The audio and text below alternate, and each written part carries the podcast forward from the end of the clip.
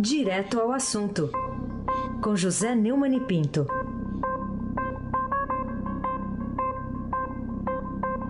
Oi, Neumani, bom dia. Bom dia, Heisen Abac, o craque. Bom dia, Carolina Ercolim, tintim por tintim. Bom dia. Bom dia, Almirante Nelson e o seu pedalinho. Bom dia, Bárbara Guerra. Bom dia, Moacir Biasi. Bom dia, Clã Bonfim. Emanuel Alice Isadora. Bom dia, melhor ouvinte, ouvinte da Rádio Eldorado 107,3 FM. Aysen Abac, o craque. Então, como diz o nome da coluna, vamos direto ao assunto, Neumann. Quais são os resultados que você espera dos trabalhos da CPI da Lava Jato? É, os deputados pro protocolaram ontem na Câmara um pedido de abertura de comissão parlamentar de inquérito para investigar possíveis ilegalidades na relação entre agentes públicos que atuaram na Operação Lava Jato, tendo como justificativa mensagens divulgadas pelo site The Intercept PT, né, Brasil. O pedido diz que as mensagens revelam um conluio entre as autoridades que pode ter acarretado processos corrompidos em termos de violações a garantias fundamentais e a negativas de direitos. É, impressionante como o Congresso Nacional é, trabalha como um clube fechado, um clube para proteger os interesses dos seus membros. A renovação que houve no Congresso, na Câmara, principalmente 52%, não significou na prática nada. A prova é isso. Agora, o que se espera de uma CPI sempre é nada a CPI nunca resulta em fogo, sempre resulta em fumaça. Muita notícia, muita exploração, é muito papo, muito blá blá blá e pouca efetividade. De qualquer maneira, essa CPI mostra que, primeiro, é, a base do governo, se existe, não existe na verdade, mas está se lixando para a questão, é, os seus apoiadores lava-jatistas, como ficou na moda dizer, e que a esquerda, que é ínfima, é, que é derrotada a cada eleição, continua pautando as suas é, narrativas, usando para isso é, muito papo, muita farofa e pouca carne. Carolina Ercolim, tintim por tintim. Me fala, ô Neumani, que assuntos tão graves e sigilosos você acha que o presidente do Supremo, Dias Toffoli, tinha para tratar em um jantar secreto com alguns senadores petistas, hein? É, os ministros do Supremo ah, adoram jantar, né? É, estão sempre em jantares na calada da noite, jantar sempre se janta à noite, mas aí escondidos, é, fora de qualquer divulgação, etc. E o antagonista é, apurou, né?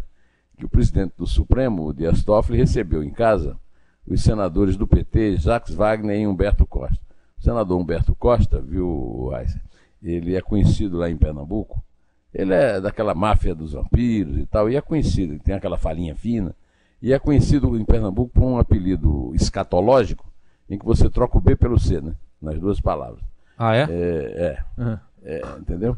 O, o, o encontro foi fora da agenda, durou três horas, terminou por volta da meia-noite, ou seja, teve assunto. Né? Os dois petistas são os responsáveis no Senado pela estratégia de blindagem de Toffoli contra qualquer investigação parlamentar. Como publicamos, é, como o, antagonista publicou mais cedo, é, e eu falei aqui há pouco né, da CPI da Vaza Jato, e agora, agora há pouco, o, o, o mesmo antagonista publicou uma nota que é, o general, é, aquele general Durão, né, do, que foi, que era o grande amigo do, do Bolsonaro, né, Santos Cruz, tem, é, tem confidenciado a amigos é, que o Bolsonaro está disposto a tudo. Estamos falando em blindagem do Toffoli, então tem a blindagem que o Toffoli faz do Flávio Bolsonaro. E o general Santos Cruz está dizendo que o, o, o Jair Bolsonaro está disposto a fazer qualquer coisa, inclusive demitir o Moro, que nós já sabemos, já falamos aqui várias vezes, é, para proteger o filho primogênito Flávio Bolsonaro é, das investigações sobre eventuais ilícitos lá na Assembleia Legislativa. Né? Isso aí nós já, já, já, falamos várias vezes, mas agora tem a palavra do, do ministro, do ex-ministro Santos Cruz. É, mais tarde também, lá no fim, nós vamos voltar a falar disso, viu, Raíssa Abac, o craque. Bom, vamos falar de emoção, Neumann? Um assunto que você gosta, né? Você se emociona com muita facilidade. Discurso de despedida da Procuradora-Geral da República, Raquel Dodge, ontem no Supremo Tribunal Federal. O que, que você achou? Bom, primeiro vamos ouvir um pedaço. O Almirante Nelson vai nos propiciar ouvir a doutora Raquel Dodge, Almirante, por favor. Para que permaneçam atentos a todos os sinais de pressão sobre a democracia liberal. Vês que no Brasil e no mundo surgem vozes contrárias ao regime de leis, ao respeito aos direitos fundamentais e ao meio ambiente sadio também para as futuras gerações. Neste cenário, é grave responsabilidade do Ministério Público, mas é singularmente importante a responsabilidade do Supremo Tribunal Federal do Brasil do Ministério Público para acionar o sistema de freios e contrapesos, para manter leis válidas perante a Constituição, para proteger o direito e segurança para todos, para defender minorias. Papo, é só papo. Ah, ah, olha, só quero lembrar que não foi lembrado nem no discurso dela, nem em nenhum momento lá no Supremo, o fato de que ela é, foi apoiada, é apoiada pelo Supremo, pelo Dias Toffoli e pelo Supremo Geral e pelo Rodrigo Maia, e que aí pediu por escrito, e não com essa vozinha, que o relator Edson Fachin tirasse da delação de, de premiada de é, Léo Pinheiro, da OAS, o irmão de Fotófoli, que foi prefeito de Marília, e o deputado Rodrigo Maia. É, Carolina Ercolim. Tintim por tintim. Neumann, você não vai aproveitar o seu comentário também para cumprimentar o decano do Supremo, Celso de Mello, pelo discurso que fez na despedida da Raquel Dodge? O máximo de homenagem que eu faço para ele, minha querida é, Carolina, é pedir para o Almirante Nelson nos transmita diretamente aquele, aquele verbo é, todo barroco, todo cheio de relambório, com muita é, farofa e, e, pouca carne também. Vamos ouvir o, o decano. O Ministério Público, senhor presidente, não serve a governos. O Ministério Público não serve a pessoas.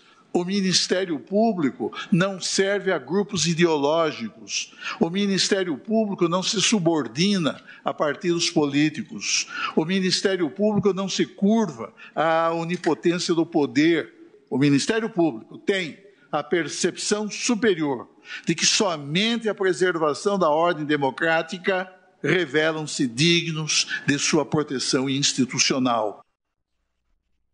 Bom, vamos agora a esse senhor. Esse senhor é, está no, no, meio do jogo, né? no auge do jogo. Todas as notícias que saem de Brasília dão conta de que em outubro ele dará o voto decisivo para soltarem o Lula. Nem precisa, porque o Lula tem dois votos. Como ele lá na, na, na, segunda turma, como ele não comparece, e ele não comparece não é porque ele é vagabundo, é porque ele é doente. E, e sendo doente, já devia ter pedido, já devia ter renunciado ao posto no Supremo há muito tempo. Ele vai fazer todo mundo, o Brasil inteiro, esperar até novembro do ano que vem é, para sair do Supremo. Até lá ele vai faltar muitas reuniões, porque a situação de saúde dele é bastante precária. Agora, é, é esperado dele o voto para soltar o Lula. Se ele não votar para soltar o Lula, se ele não comparecer, ninguém comemora isso, não, porque aí dá 2 a 2 e, e, o empate é, é, Isso se a Carmen Lúcia votar como se espera, porque ela voltou a votar é, não, não, de forma não é, garantista da impunidade. Né?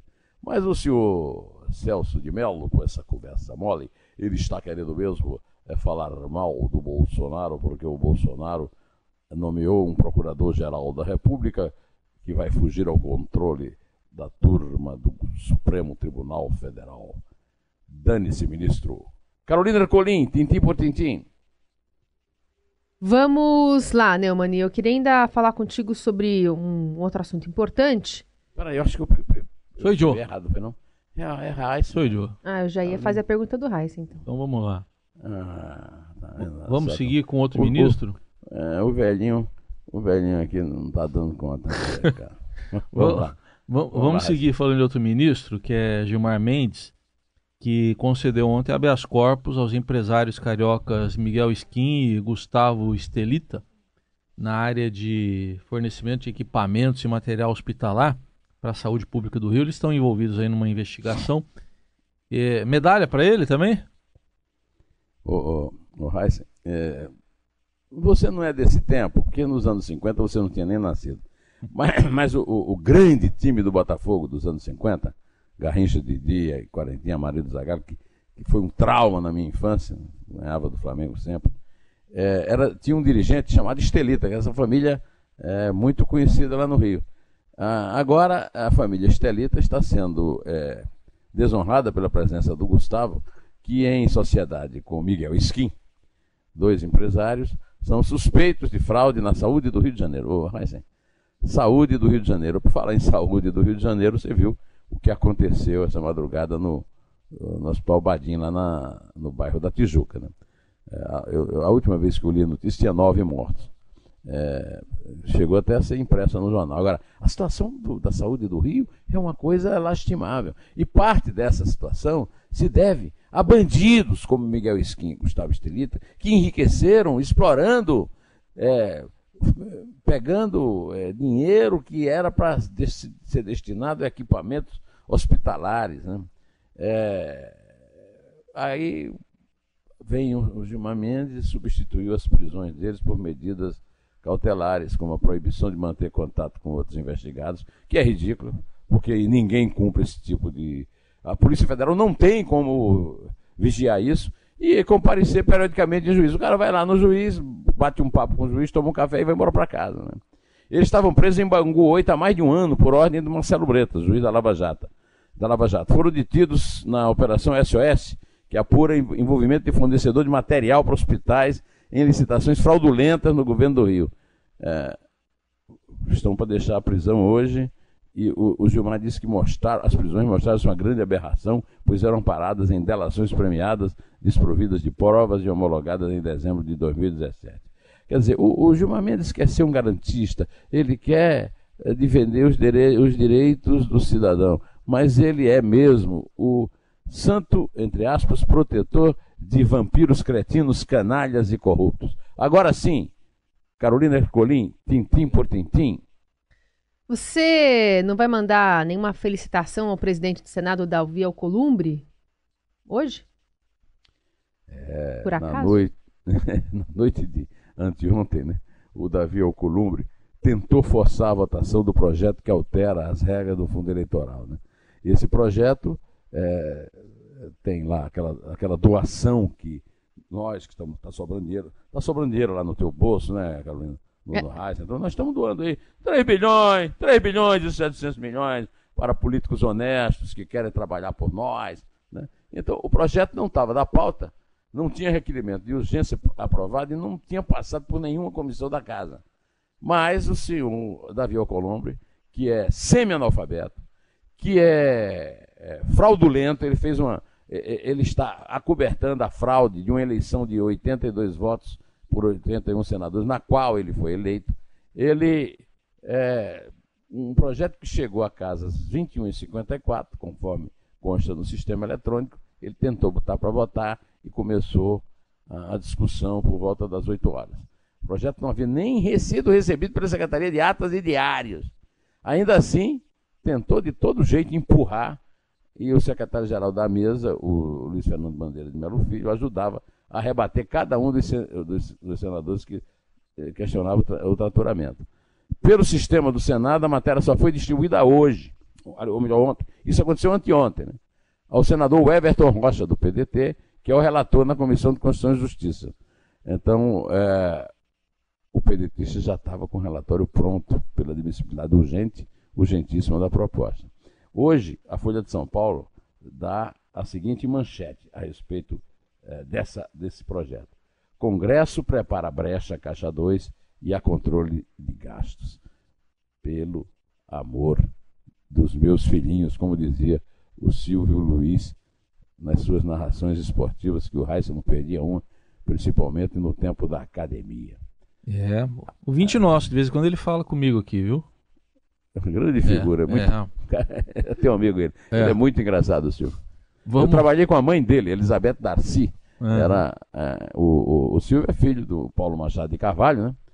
Com a Elizabeth Darcy, que era uma moça que era uma senhora muito bonita, que era é, trabalhava como recepcionista na prefeitura quando na, na gestão de Zé Carlos Figueiredo Ferraz e o, o, assessor de imprensa era o Boris Casoy e eu trabalhava na assessoria de imprensa.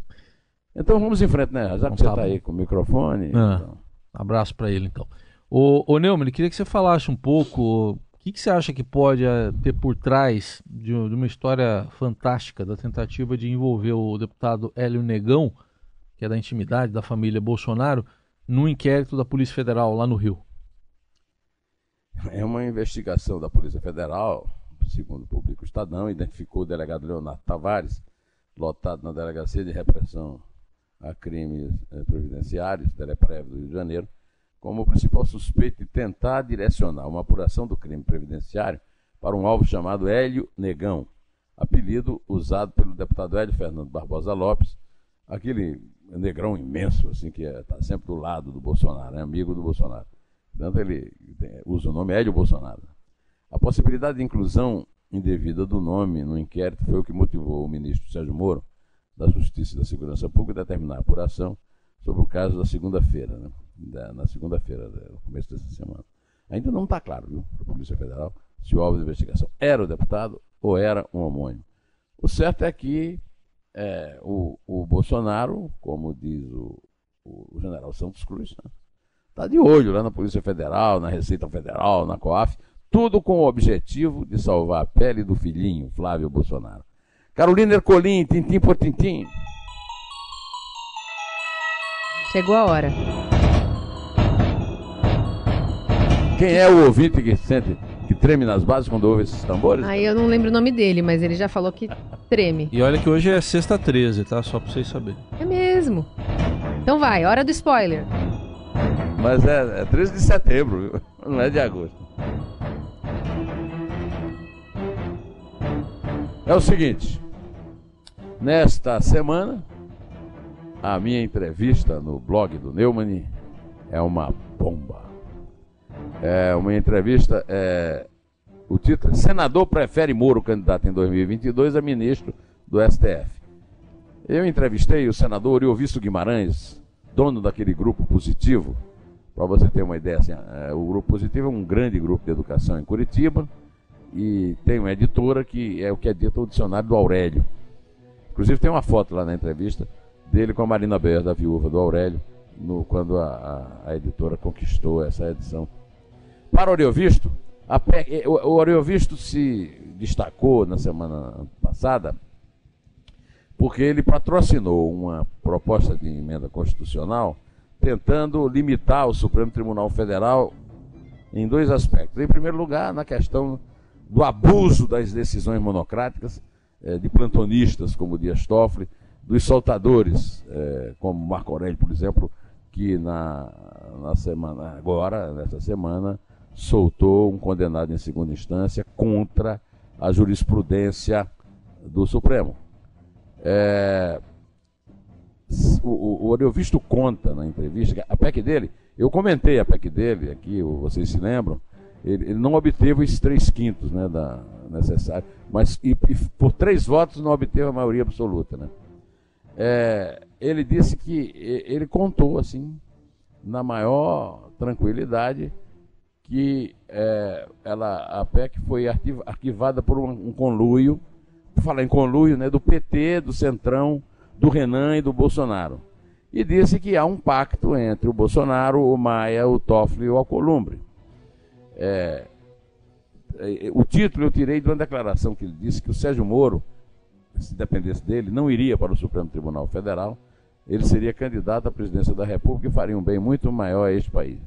Uh, os jornais estão dando frequentemente, meus amigos, uh, Heisen, Carolina e ouvintes, Nelson tal, Moacir, todo mundo está aí, a Bárbara, é que o, o, continua a lá a, o, como é que chama? O cabo de guerra, né? Para a demissão do Maurício Valeixo, da chefia da Polícia Federal.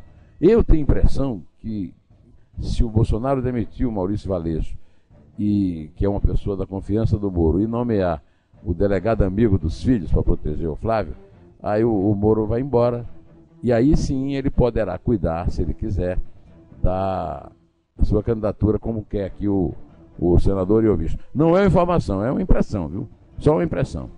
Mas ele, ah, ele atribuiu a derrota da emenda, o Oriovisto, ah, que reduz o poder autocrático dos ministros, né, a essa inusitada aliança. Ele contou o seguinte, das palavras dele. Pela primeira vez eu vi o PT, o Renan Calheiros e o Bolsonaro trabalhando juntos, unidos com o mesmo propósito, para a derrubada da PEC 82 de, de 2019. Foi muito interessante, disse o senador, grande educador, prêmio Vitor Cifra, educador nota 10, eh, em 2008. Foi muito interessante ver o líder do governo, o senador Fernando Bezerra, dizer: o governo Bolsonaro recomenda o voto contra. O PT também orientou todos os senadores a não votarem. E ainda vê o senador Renan Calheiros fazendo discursos enfáticos contra a PEC, defendendo a tese de que era uma interferência de um poder sobre o outro. E disse ainda, viu, o, o, o senador Euvício Guimarães, do Podemos do Paraná. O próprio presidente do Senado, Davi Alcolumbre, afirmou nas páginas amarelas da revista Veja que esse acordo entre os três poderes existe. Destacou que o grande conciliador, é, que é o grande conciliador, e construiu um pacto de governabilidade. Davi Alcolumbre é uma besta quadrada. Se esse pacto de governabilidade é contra o interesse público ou não, os próximos meses e anos é que vão dizer. Por enquanto, fica por conta de nossa maldade antever o resultado desse pacto, mas que ele existe, existe. Hoje, né, Raíssa, eu também tive a curiosidade de ver aqui no, no, no Twitter que a, a, juíza aposentada Selma, chamada Moro de Saias, disse sem nenhum problema que ela está sendo, inclusive, é, tem a possibilidade de ser caçada, nós já comentamos isso, o Caixa 2, né? Primeiro eles vão caçar a juíza, depois aí eles é, descriminalizam o Caixa 2, né?